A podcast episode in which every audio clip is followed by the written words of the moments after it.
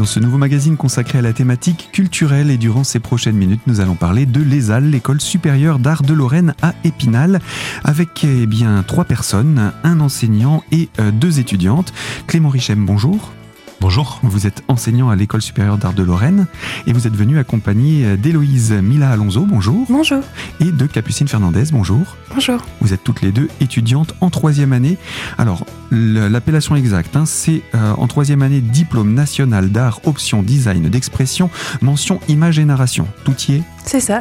Très bien. Je l'ai dit une fois, on se contentera d'étudiantes pour la suite et pour vous, euh, Clément, on se contentera de enseignants. Ça vous ira aussi Très bien. Alors, on est venu vous inviter à venir à ce micro pour parler d'exposition, pour parler de journée porte ouverte. Mais avant cela, j'aimerais qu'on puisse faire le point un petit peu de ce que c'est que les Halles. Parce que finalement, on en entend parler, on voit peut-être parfois des, des, affiches ou, des flyers de les Halles. Mais qu'est-ce que c'est que les Halles, Clément Richem Alors, euh, les Halles, c'est une grande maison. Un, un, grand bâtiment dans lequel euh, il y a, il y a l'école d'art. Donc euh, c'est un établissement qui, qui euh, décerne le, le, DNA, donc euh, diplôme national d'art.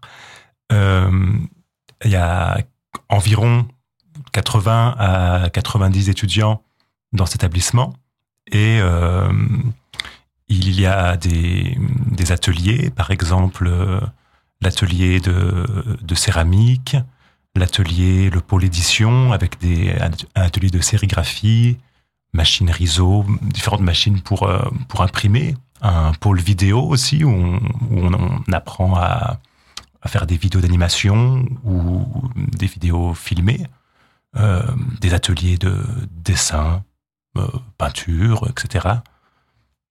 En revanche, les Halles ne s'est pas toujours appelé ESAL. Alors, anciennement, ça s'appelait l'école de l'image. Et cette école-là était née quand? Cette école est née en 66, 1966. Donc, en fait, euh, c'est euh, dans cette ville moyenne d'Épinal, c'est assez euh, remarquable qu'il y, ait, une école d'art. Et ça, c'est lié à la, à la tradition de, de l'image d'Épinal, avec ce, ce, terme qui est dans, passe dans le langage courant, l'image d'Épinal donc avec la, tradition de, de le, je dire l'industrie de l'image euh, dans les euh, autour de 1850 où il y a eu un, très fort essor de de, l'image à Épinal qui euh, est, est, vraiment lié à, l'édition, la, lithographie qui a permis de de faire plusieurs exemplaires de de, de, de documents de création euh, qui, qui s'est diffusé et euh, c'est pour ça qu'il y, a eu cette volonté de, créer une école liée à la, narration, le fait de raconter des histoires à Épinal. Et ensuite, en 2011, cette école s'est réunie avec, euh, avec celle de, Metz dans un EPCC pour, euh, elle s'appelle maintenant l'école supérieure d'art de Lorraine, site d'Épinal. Et il y a le site de Metz et les écoles sont, sont ensemble. Le site de Metz pratique d'autres enseignements, ils sont différents? Oui, c'est différent. C'est euh, euh, sur le site de Metz, c'est une école. Euh, il y a, elle a, y a un peu plus, elle est un peu plus grosse. Il y a, y a deux options. Il y a l'option art, donc une option qui forme des, artistes plasticiens qui, vont être dans les domaines de la, sculpture. Mais bon, il y a des sculptures, des simples, plein de choses. Et, et une partie plus communication et euh, bon, c'est tout ce qui va être dans le design, etc. Euh, oui, par exemple, oui, euh, il peut y avoir du design graphique, mm, mm. par exemple, en, dans l'option communication visuelle de, de Metz. mais ça s'oriente en particulier, en particulier vers la, vers la photographie aussi, mm-hmm. une, des, une, des, spécificités. Et mais voilà, c'est deux, deux, deux, écoles quand même différentes, bien que complémentaires, dans leur expression artistique. Tout à fait. Alors, cette école, on l'a dit, en 2011, elle s'est associée à celle de, de, de, Nancy pour devenir l'école supérieure d'art de Lorraine. De Metz, pardon, pour devenir. C'est vrai qu'on pense souvent Nancy parce que c'est plus proche, mais c'est bien jusqu'à Metz qui est, qui créé cette, cette association entre, entre les écoles pour devenir l'ESAL. Hein. On, a résumé à ESAL. C'est, en même temps, ça sonne euh, joliment. Et euh, donc, vous-même, vous en êtes un, artiste euh, enseignant, artiste plasticien. artiste plasticien, enseignant, les deux, qu'est-ce qui a était la première vocation? Ah, La première vocation, c'est artiste. Et je, reste artiste avec une, une pratique euh, soutenue. Et euh, bon, c'est complémentaire. Euh, je fais mon art, je viens voir l'art des, des, étudiantes, des étudiants. c'est assez complémentaire. Je, voilà, j'ai aussi une activité associative où je, dans mon atelier où j'invite des artistes en résidence. C'est trois activités en fait en, ensemble, tout, au, tout au, dans, dans, le milieu de l'art. quoi. Et, et, le métier d'artiste plasticien est également exercé ici à Épinal ou ailleurs? J'habite dans les, dans les Hauts-de-Vosges. D'accord, donc c'est ça reste ça reste dans le département. Dans le département des Vosges, oui.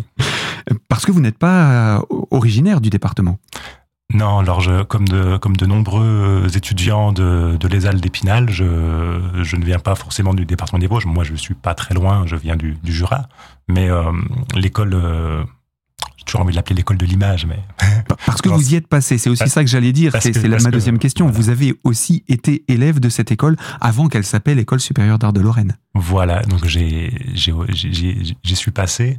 Et euh, ce que je voulais dire, c'est que c'est que, que l'école attire des, des étudiants de, de, toute la France en fait. Euh, voilà pour sa son, son rapport spécial à l'image et à la narration, raconter des histoires. Donc euh, tout ce qui peut être euh, lié à, à l'illustration, à voilà la communication visuelle, la, la vidéo, mais et aussi l'art. Et donc c'est l'école a une forte spécificité et attire du, du monde euh, voilà, de, de, la France entière. Alors cette école forme en trois ans au DNA, donc le diplôme national d'art, mais pas seulement, on peut aussi se former un petit peu plus longtemps? Alors euh, en fait, euh, on, peut tout à fait poursuivre. Donc le, niveau DNA, c'est niveau licence, et on peut tout à fait ensuite poursuivre dans une autre école pour, pour avoir le, niveau master, donc euh, deux ans de plus pour euh, arriver à, à, Bac plus 5. C'est ce qui... Mais ici, à Épinal, on forme sur trois années. À Épinal, on forme sur trois années. Les trois premières. Les trois premières années, voilà. Comment est-ce qu'on entre à l'ESAL Est-ce qu'il faut avoir un bac particulier? Est-ce qu'il faut avoir une option particulière? Est-ce que euh, est-ce qu'il faut être exclusivement bachelier? Est-ce que on voilà Comment on, on, y entre quand on veut devenir étudiant? Oui. Alors, euh, on, il faut postuler au, au concours d'entrée de, de l'école.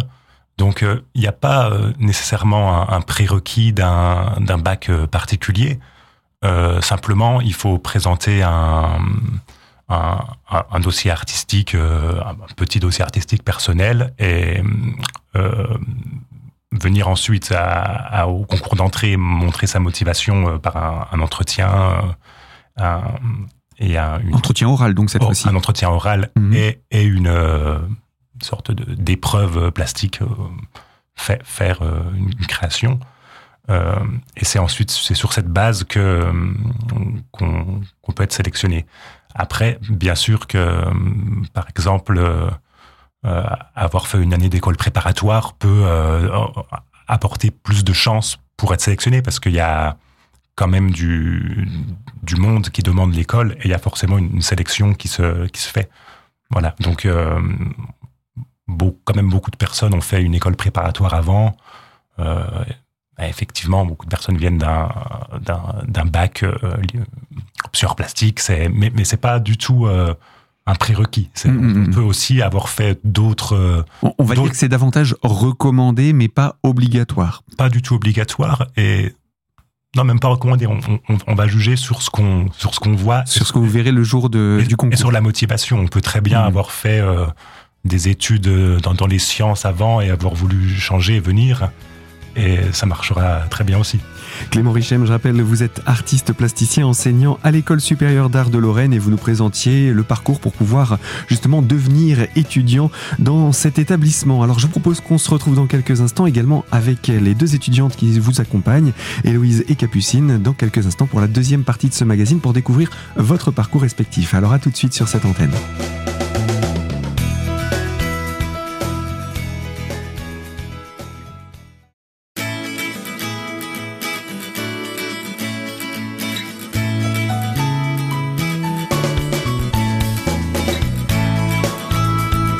Deuxième partie de ce magazine consacré à la thématique de la culture et de l'éducation et autour de l'ESAL, l'école supérieure d'art de Lorraine, en compagnie de Clément Richem, enseignant, Héloïse Mila Alonso et euh, Capucine Fernandez, étudiante en troisième année. On va se tourner vers vous, mesdemoiselles, pour présenter votre parcours, puisque euh, vous aviez l'air d'acquiescer quand euh, votre enseignant disait que ça peut être intéressant de faire une, une année un petit peu de, de, de césure dans une école préparatoire. Oui, c'est ça, oui.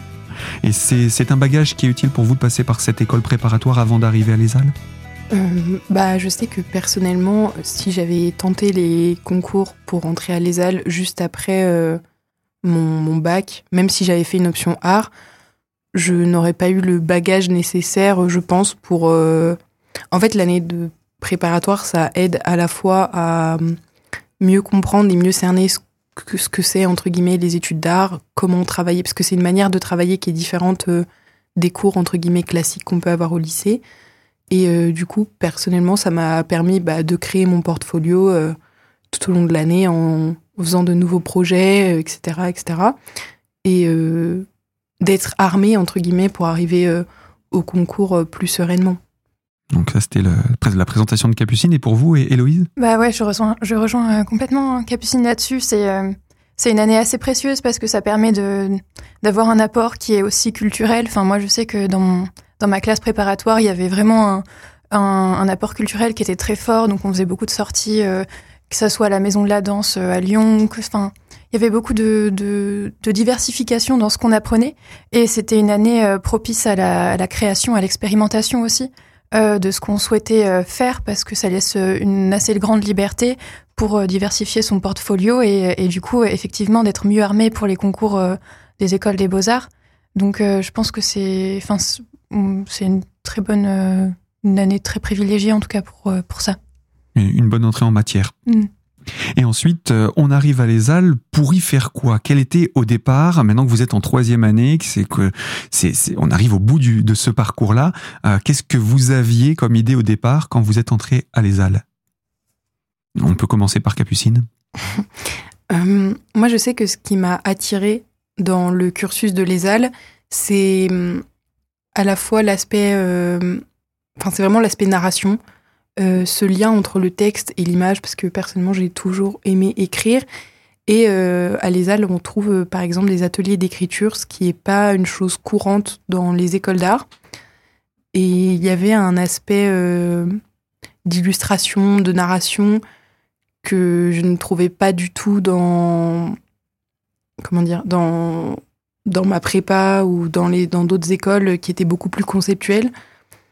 Du coup, euh, je sais pas exactement ce que j'avais comme idée en tête, forcément de métier ou en arrivant, mais l'envie de d'explorer ça, la narration, raconter des histoires, plus faire de l'illustration. Euh. Et finalement aussi de trouver un chemin vers lequel vous dirigez, c'est-à-dire que c'est ça qui vous a tiré petit à petit, c'est ça qui a tracé votre chemin pour par la suite pouvoir choisir une orientation, qu'elle soit de poursuivre ses études, comme on le disait euh, avec euh, Clément Richem un petit peu plus tôt, votre, votre enseignant, ou que ce soit pour euh, déboucher sur un, sur un métier. Oui, c'est ça. C'est plus. Euh, c'est euh, un peu le, la branche de, une branche de l'art qui m'attirait et qui me donnait envie d'en découvrir plus, etc. Et euh, j'ai aussi découvert de nouveaux médiums, comme par exemple le, le cinéma d'animation, que je ne pensais pas forcément découvrir ou apprécier en faisant les Halles. Enfin, c'est pas forcément pour ça que je venais à les Halles mais euh, on découvre toujours de nouvelles mmh. choses et on est toujours euh, un peu dévié de ce qu'on pensait au départ. Euh.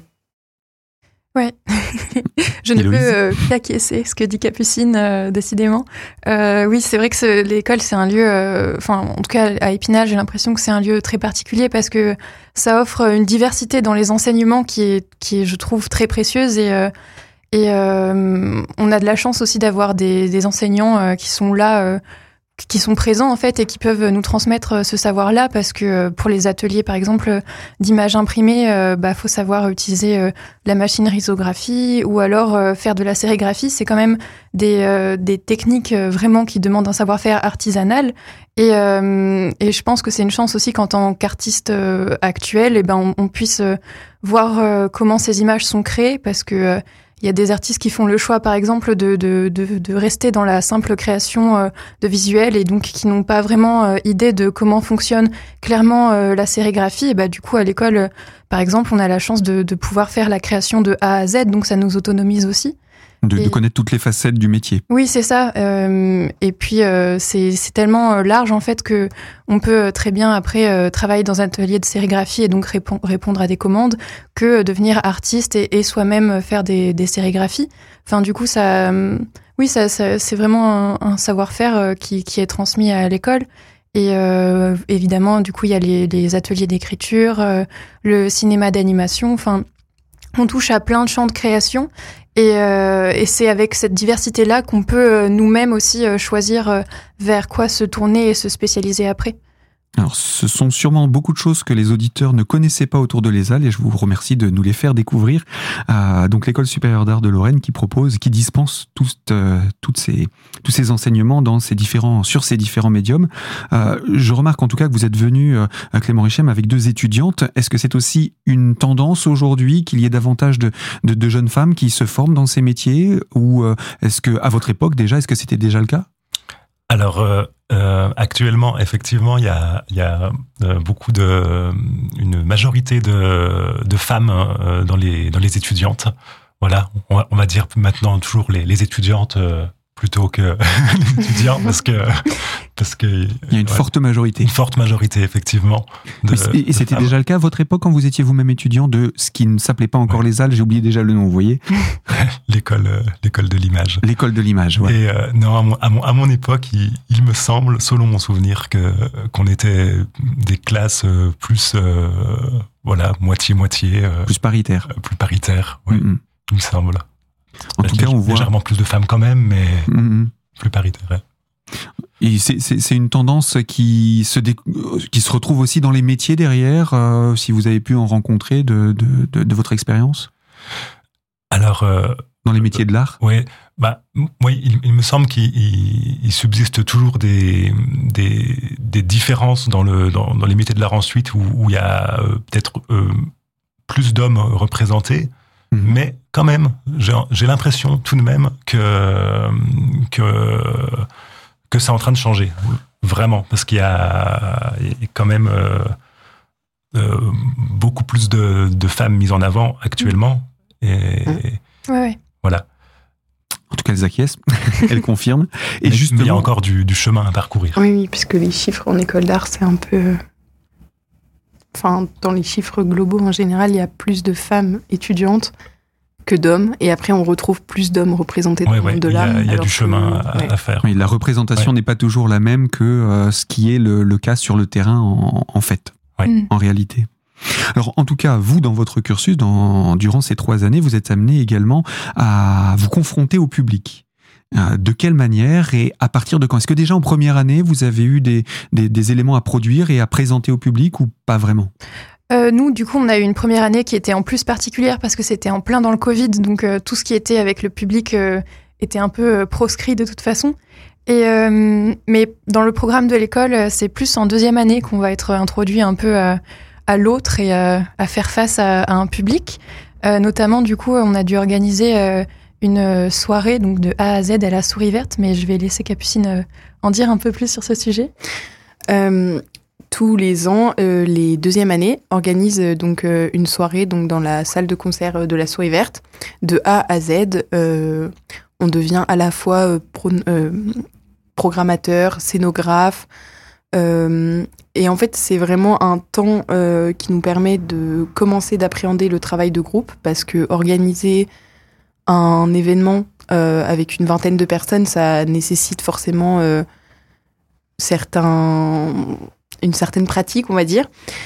Et, et puis une euh, certaine, un certain fonctionnement de groupe. Ouais, voilà, c'est ça, c'est de réussir en fait à faire euh, à faire coexister en fait les attentes et les envies de chacun autour d'un d'un thème commun. Et du coup, la soirée permet aussi de de d'être presque une exposition parce que il y a vraiment un thème et une scénographie qui est mise en place mm. avec des, des, objets plastiques, des dessins, ce genre de choses. Et du coup, c'est une bonne première mise mise en route pour ouais, puis, se confronter au public. Il y a tout l'aspect communication aussi qui, mm. est, qui est pareil. Il faut, faut avertir le public de cette soirée. Euh, il y a euh, la présence sur les réseaux sociaux aussi, parce que c'est aussi maintenant beaucoup par là que ça passe. Et euh, du coup, pour, oui. Pour, faire connaître son travail. Oui, c'est ça. Mm, mm. Et, et, pour que la soirée ramène, ramène du monde. Donc. Et, mais juste une question, cette soirée, puisque c'est à la Souris Verte, moi, quand on me dit Souris Verte, je pense musique. Donc c'est une soirée musicale. Oui, oui. Ce ne sont pas les élèves de l'ESAL qui ont fait de la musique, si? Il euh, y a aussi des élèves de l'ESAL qui font de la musique parce qu'il y a la présence d'un d'un groupe de... Nous, quand nous, nous avons fait la soirée euh, l'année dernière, il y avait deux prestations euh, qui étaient organisées par des gens de l'ESAL. De l'ESAL, d'accord. Et aussi, on a invité des personnes extérieures comme, comme la programmation d'une soirée, on va dire, classique, où du coup, on a invité des artistes qui nous plaisaient, etc. Et du coup, c'était aussi assez professionnalisant de d'avoir euh, cette contrainte des échéances, des deadlines, etc. Et de devoir euh, trouver des budgets, euh, mm. enfin répartir le budget, trouver des financements. Mm, mm. Donc c'est un projet global sur une soirée bien particulière, bien spécifique. Et en règle générale, puisque c'est un projet de deuxième année, ça veut dire que les secondes années à nouveau cette année vont l'organiser. C'est sur quelle période que ça se passe? Euh, ça se passe durant le mois d'avril. Au mois d'avril. Eh bien, Capucine et Héloïse, vous restez avec nous. Je rappelle, vous êtes étudiante en troisième année à l'ESAL et vous êtes venue accompagnée d'un enseignant, Clément Richem. On va poursuivre avec vous pour euh, présenter maintenant l'action que vous avez menée en troisième année. Ce sera dans la troisième partie de ce magazine. A tout de suite sur cette antenne.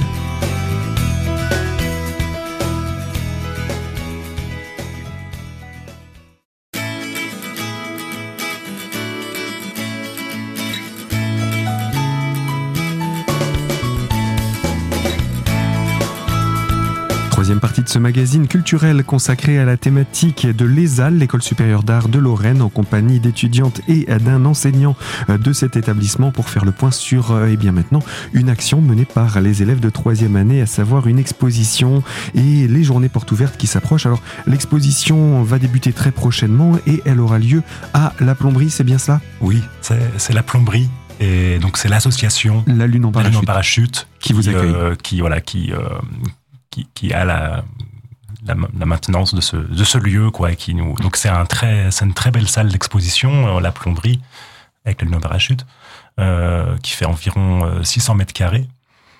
Et donc voilà, tous les tous les tous les ans, les troisième années, on, on, a un, créneau pour pour y exposer en partenariat avec l'équipe de la Lune. Donc la, cette année, la, la thématique qui a été retenue est frontières. Et en fait, c'était euh, c'est une, thématique qui a été retenue en, en lien avec l'équipe pédagogique de, de l'ESAL et l'équipe de la en parachute, qui est la, qui est la thématique, une thématique euh, qui va qui va revenir euh, annuellement à la lune en parachute. Il y aura plusieurs expositions autour de cette thématique. C'est le fil rouge de l'année. C'est le, fil, le, fil, rouge de l'année. Et, euh, et, et, voilà. Et, la, la, thématique, c'est bon, c'est une thématique qui est assez d'actualité. Je pense que actualité et ouverte en même temps. On n'est pas obligé de rentrer forcément dans les sujets d'actualité, mais c'est possible. Tout à fait. Bon voilà, la, la frontière, c'est quand même quelque chose qui nous concerne absolument tous. On, voilà, on, on, vit avec ses frontières. Donc c'était intéressant d'interroger ce, ce, ce, grand euh, phénomène de société. Et à la fois, le, la, la, frontière a, a, peut avoir des, des sens très larges. Voilà, on peut autant parler de frontières géopolitiques que de frontières personnelles, que de frontières entre telle, telle, et telle chose. Voilà, mm-hmm. c'est très ouvert. Et donc, euh, à l'ESAL, les étudiants euh, vont vraiment nous montrer des, des plein de facettes de, de cette euh, thématique. Chacun travaille sur son approche du mot, de ces mots, les frontières. Oui. Alors, on va, on va présenter votre, votre travail à toutes les deux, puisque vous êtes là aujourd'hui, Héloïse et, et, Capucine, puisque ce sera également exposé dans le cadre de cette exposition. Euh, donc votre professeur, votre enseignant vous apporte ce thème, les frontières. comment est-ce que ça entre en résonance en vous? Je vais commencer cette fois-ci par Héloïse. Alors du coup, moi, je me suis emparée du thème de manière assez littérale parce que ça m'a fait penser à mon histoire familiale. Donc j'ai parlé des frontières géopolitiques. Il se trouve que mon grand-père euh, était espagnol et qu'il a dû euh, fuir euh, durant la guerre d'Espagne et le régime franquiste. Mhm. Et donc forcément, c'est un thème qui m'a tout de suite parlé et que je souhaitais explorer. Donc j'ai pris la frontière assez littéralement entre la France et l'Espagne et cette histoire aussi qui lie ces deux pays et ces individus, mais aussi la frontière entre générations parce que maintenant c'est une histoire qui, qui qui a été vécu par mon grand-père, que moi je n'ai pas vécu, mais que j'ai reçu. Donc c'est une histoire euh, de transmission. Euh, et donc moi, ce, ce, travail a pris la forme euh, assez logiquement parce que euh, je pense que ça nécessitait aussi une sorte de d'explicitation et que je voulais pas faire quelque chose qui soit trop dans la poésie ou quelque chose comme ça. Je voulais rester dans le concret en fait et dans l'histoire. Donc moi j'ai fait une, un court métrage qui se sert des euh, photographies familiales, donc euh, des très vieilles photos euh, de, de, mon grand-père, mais aussi de mes arrière-grands-parents, Anna Maria et Pedro, durant leur période, leur vie. Et du coup, je me suis servi de, de, ces réserves photographiques pour raconter cette histoire qui a eu lieu, tout en y mettant et en y mêlant des séquences d'animation, donc dans des moments où, par exemple, il n'y avait pas de photos, ou dans les moments qui nécessitent un peu plus de de, de s'extérioriser un peu de cette réalité qui est parfois un peu dure. Et, euh, et du coup, euh, voilà. Et puis c'est une réalité que connaissent beaucoup de monde encore aujourd'hui euh, à mhm. travers l'actualité, comme vous le disiez, Clément Richem. L'actualité, hélas, va nous permettre de voir que les frontières sont toujours bien vivement d'actualité. Quant à vous, Capucine? Moi, par rapport un peu aux problématiques qui d'habitude sont dans mon travail, etc., j'ai assez directement eu envie de parler des frontières humaines, euh, de réfléchir en fait à la frontière entre le corps et l'esprit, euh, et en fait de me poser la question quelles sont euh, mes frontières ou nos frontières en tant qu'humains? Donc ça m'a amené aussi à travailler sur les barrières mémorielles, l'amnésie traumatique et ce genre de de réflexion où j'ai pu avoir, enfin faire des recherches un peu scientifiques, etc. Et euh, du coup, c'est tout un, enfin, c'est un travail euh, qui prend la forme d'une d'une installation avec euh, de la vidéo et une sculpture qui représente une sorte de personnage d'un mètre cinquante allongé. Je j'ai pas trop, enfin, je pas en dire trop, mais. Parce qu'il faut venir le découvrir, hein, c'est quand même l'objectif. Mais explicite. qu'on arrive à reconnaître votre œuvre, donc un, ce, personnage et un aspect vidéo, vous disiez Oui, donc il y aura une vidéo qui va être projetée euh, derrière ce personnage qui va être un peu en lévitation euh, avec, et qui renfermera de l'eau aussi. Euh, voilà. Mais c'était ouais, travailler sur les frontières de l'individu, que ce soit la frontière entre ce qu'il y a à l'intérieur et ce qu'il y a à l'extérieur la manière dont les événements impactent chaque personne. C'est. Voilà. mais ce sera intéressant à découvrir. En tout cas, on a là deux exemples euh, d'étudiantes de, de, de, l'ESAL dans le cadre de cette exposition. Vous êtes euh, une vingtaine, c'est ça? Oui, c'est ça. Et l'exposition, on va devenir nettement plus pratico-pratique puisqu'on approche petit à petit de la fin de cette émission. Il faut quand même qu'on rappelle quand est-ce qu'elle va avoir lieu. On a parlé du lieu, donc euh, la plomberie euh, avec euh, l'association la, Lune en parachute, mais ça va avoir lieu quand plus précisément? Alors, du coup, il y a le vernissage de l'exposition qui aura lieu le vendredi 27 janvier à 19h. Et l'exposition donc demeurera du 28 janvier jusqu'au 12 février donc de mercredi au vendredi, 13h-18h, et les week-ends, donc samedi et dimanche, de 14h à 18h, l'entrée est libre. Donc voilà pour cette exposition. Et maintenant, je vais me tourner vers vous, Clément, pour nous parler également des journées portes ouvertes, ou du moins de la journée porte ouverte, puisqu'elle va avoir lieu durant, cette, euh, durant ce temps d'exposition. Oui, alors les, journées portes ouvertes euh, de l'ESAL auront lieu le samedi 4 février, donc de, de 9h à 17h. Et euh, effectivement, euh, les, les, étudiantes de, de troisième année euh, pourront euh, emmener des groupes depuis euh, depuis les halles, depuis l'école jusqu'à la, jusqu'à la plomberie pour faire viser l'exposition. Et sinon, au, donc sur place à l'école, toute la journée, il y aura des visites guidées de l'école et de ses ateliers par les étudiants et étudiantes. Euh, il y aura des, démonstrations des différentes techniques qui sont pratiquées, euh, sérigraphie, céramique, euh, vidéo, montage vidéo. Il y aura aussi des projections des travaux réalisés en, vidéo par les étudiants. Il y aura également un petit stand de restauration fait, fait par voilà pour amener une, une ambiance conviviale fait par l'association Rhizome, l'association des, étudiants. Et qu'est-ce que qu'est-ce que j'oublie Ça nous fait déjà un beau programme. Voilà, il y a déjà un beau programme. Euh, euh, et aussi la, vente de, la vente de production des, des ah, élèves. Des élèves, d'accord. Petit marché comme ça de d'édition, par exemple. des, travaux qu'ils ont pu mener durant durant ces, ces, différentes années pour vous trois années. Mmh, et donc tout cela va avoir lieu le 4 février, 4 février. Halles, à Épinal. Euh, Capucine Fernandez et euh, Héloïse Mila Alonso, je rappelle, vous êtes toutes les deux étudiantes en troisième année, et vous Clément Richem, artiste plasticien, enseignant à l'École supérieure d'art de Lorraine, site d'Épinal. Nous avons présenté là le travail d'exposition que vous allez pouvoir euh, découvrir à partir du 27 janvier et jusqu'au 12 février, et les journées portes ouvertes. Puis la prochaine fois qu'on recevra des personnes de Les Halles, j'espère que ce seront les secondes années, pour présenter donc euh, ce que vous avez pu faire l'année dernière, la soirée à la souris verte. Merci à vous d'être venu. Merci beaucoup. Merci.